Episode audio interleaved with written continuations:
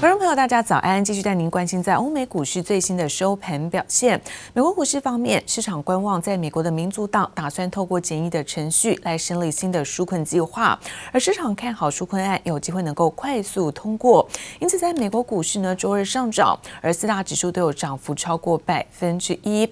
美股中场道琼上涨了四百七十五点，涨幅部分呢在百分之一点五七，而科技股纳斯达克大涨两百零九点，涨幅部分有百分之一点五六，S&P500 指数则是在三千八百二十六点，那么涨幅在百分之一点三九。费城半导体上扬百分之一点五八，收在是三千零四十七点。好，再来看到是欧洲的相关消息，法国在一月份消费者物价指数，那么表现是优于预期。欧元区在去年第四季 GDP 的衰退，同样呢也是低于预期，因此就在科技类股走高领涨之下，我们看到欧股主要指数开高走高。高，而德国部分中场上扬百分之一点五六作收，法国涨幅则是在百分之一点八六。Got like many of you the news today that Pfizer announced delays. I immediately called the CEO of Pfizer. 全球各国抢疫苗抢得凶，美国制药大厂辉瑞成功研发出新冠肺炎疫苗，获得大量疫苗订单，果然激励财报表现。辉瑞去年第四季营收一百一十七亿美元，年增百分之十二，优于市场预期。By the second quarter, towards the end of second quarter, I think the world will have enough, at least from our vaccine, not to worry about supplying those that we have already promised to provide vaccine. 辉瑞 CEO 先前就挂保证，疫苗生产量已渐渐上轨道，预计今年七月底之前要交货给美国两亿剂新冠疫苗。辉瑞预估今年新冠疫苗销售业绩有望来到一百五十亿美元，全年营收上看五百九十四亿到六百一十四亿美元。I think there's this, you know, markets are beginning to look through now. And, and hopefully that we'll start to see truly the, the beginning of the end of this pandemic. We're in the early stages of it, but that's where I think we are. 美国一月份新冠肺炎病故人数超过九千五百人，创下疫苗爆发以来单月新高。但在一月下旬以来，疫情有趋缓迹象。根据最新统计，美国正加快疫苗施打进度，已有至少两千六百五十万人接种一剂新冠疫苗，速度全球第一，缓解疫情透出曙光。Yeah, we're seeing more of this continued uh, kind of social media uh, short squeeze herd mentality. Uh, I think you're going to continue to see this play out. Obviously, it's you know there's there's good and bads to all this. I think it's very very cool to see uh, a lot of retail participation. I'm not sure the way we're seeing it play out is uh, necessarily a positive thing, but this is a unfolding saga。在关注纾困案和疫情进展之余，美股散户和法人大战持续闹得满城风雨，引来国会关切。美国众议院已公布，将在二月十八号召开线上听证会，讨论相关事宜。记者王新慧、李芷莹综合报道。而插播晨间的最新消息来自于在美国的电商龙头亚马逊，那么公布了执行长贝佐斯将会持续在公司的执行长的职位，从今年的第三季开始，由该公司网络服务的执行长贾西来做继任。而贝佐斯在卸任之后，将会担任亚马逊的董事会的主席。贝佐斯呢，更致信给员工表示说，那么自己将会在新的角色上专注在新的产品研发，同时也替继任的执行长背书哦，表。是说，公司里大家都知道贾西，而他在亚马逊的岁月几乎和自己是一样久，所以绝对会是一个杰出的领导人才。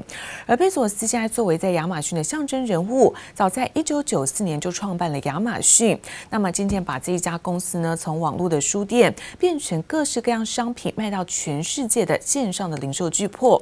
而去年一月份，亚马逊在贝佐斯的领导之下，市值已经突破了一兆美元。现在突袭的卸任，无疑。将让全球感念。而另外看到世卫组织的官员从上个月二十九号正式开始，在中国的武汉进行的是疫情的调查，而今天进入到了第六天了。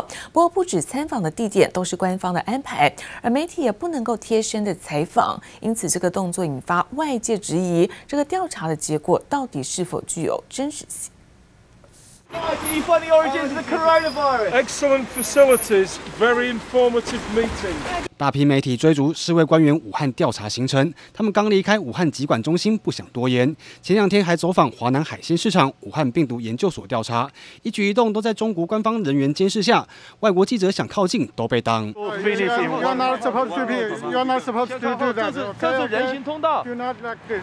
Do not do like this, please. 针对美国国务卿布林肯质疑中国开放专家溯源的表现远远不及格，世卫官员在例行记者上会的回应，似乎也在向中国喊话，要求放手让专家自由访问。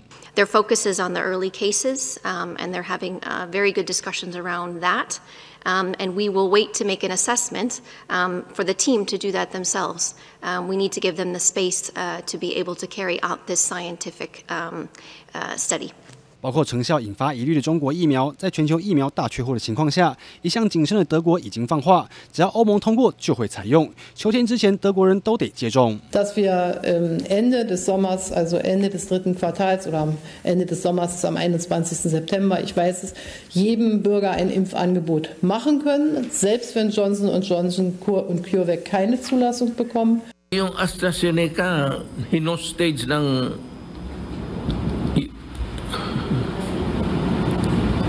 European Union, ASEAN, but we are not really as powerful as the EU. 欧盟不让疫苗出口，没人保证抢得到。在英国指出确诊病愈后仍会感染变异病毒消息传出后，西班牙也再度传出已经接种辉瑞第一剂的好几位老人还是被传染，而且病情恶化后病故，疫苗保护力也因此再被外界质疑。接力部德包万综合报道。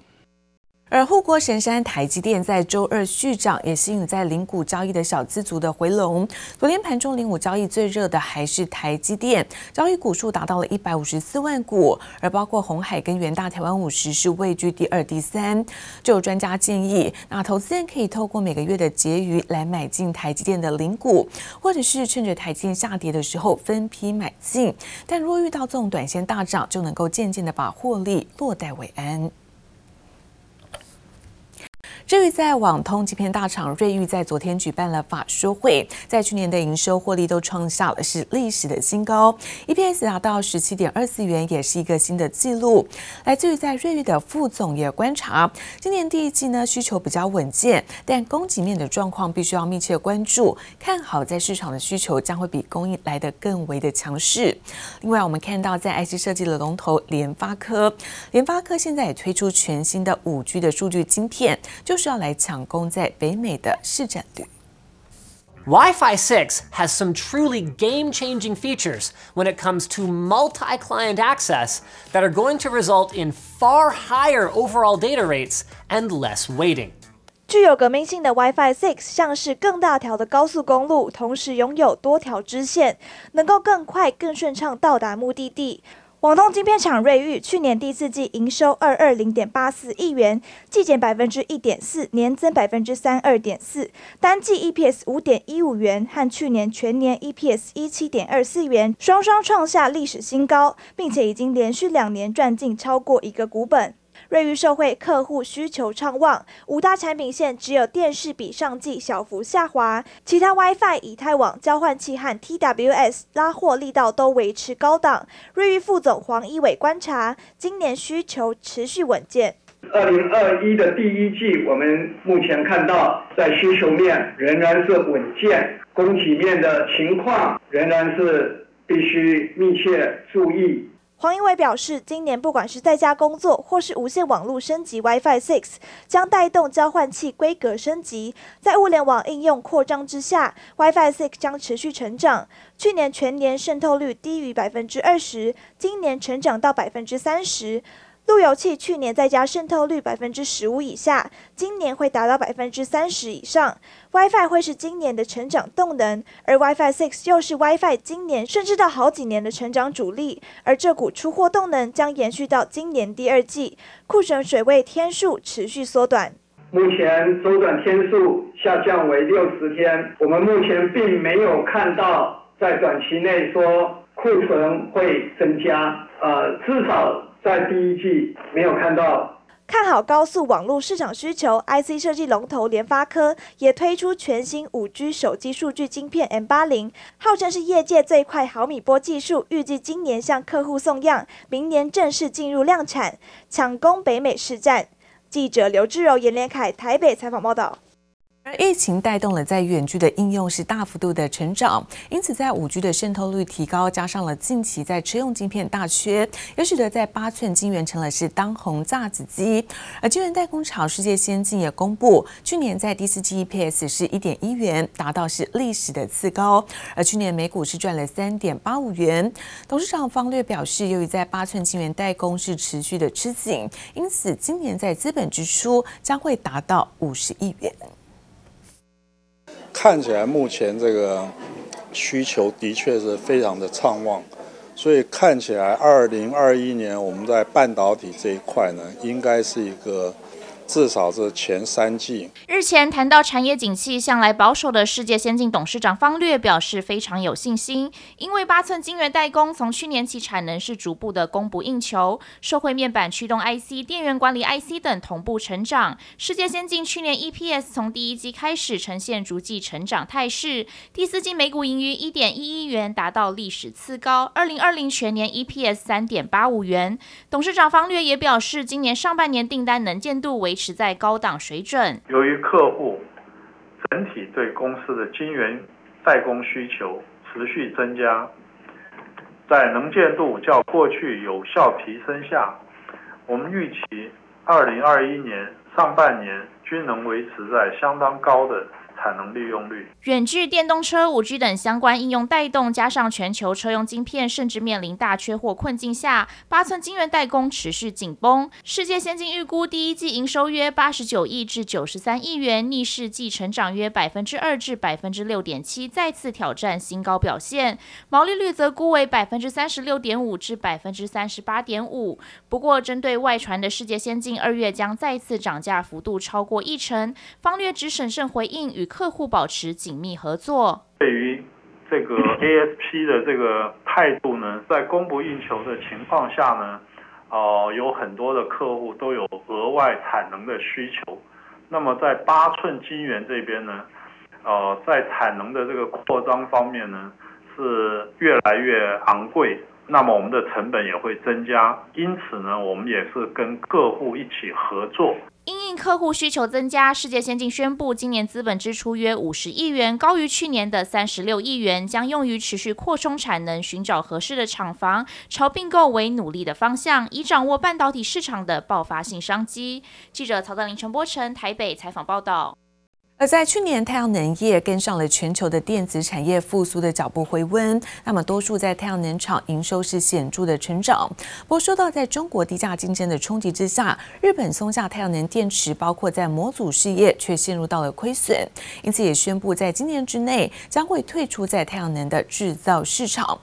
而在国内方面，可以看到，因应在玻璃跟包材等关键材料纷纷的出现涨价，而业界也传出，那么太阳能厂近期在开始调升太阳能的模组报价，这个涨幅呢，大约是百分之五到八左右，有助于在茂迪、包括联合再生、元晶等等业者的淡季营运。同时看到半导体的晶圆封测厂晶材召开了线上法说会，受惠于在三 D 的感测元件订单增加，使得去年第四季在税后净利达到是八点三一亿元，而在全年税后净利则是有十七点二七亿元，纷纷都是创下新高。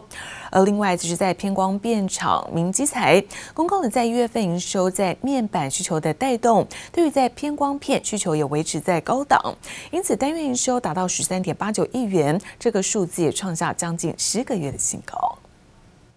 封测厂晶材周二召开法说会，公布去年第四季财报，税后纯益八点三一亿元，每股税后纯益三点零七元。受惠三 D 感测元件封装淡季不淡，加上下半年客户拉货力道持强，使晶圆级尺寸封装业绩较前年大幅成长。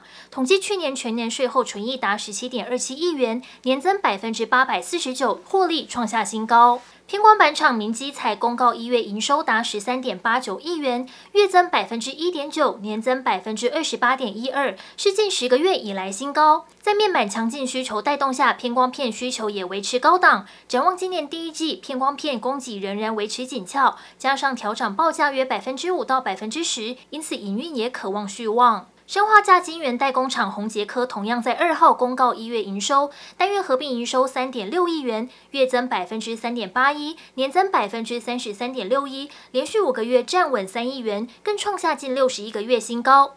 展望今年，宏杰科在手机 PA 与 WiFi 两大动能带动，加上产能逐步扩大下，营收逐月成长趋势不变。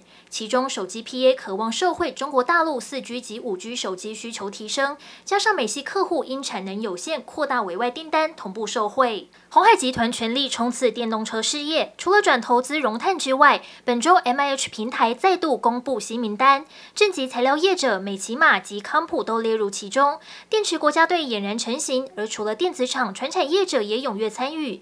国内钢铁龙头中钢也即将加入，渴望在马达以及底盘关键零组件中扮演重要角色。记者综合报道。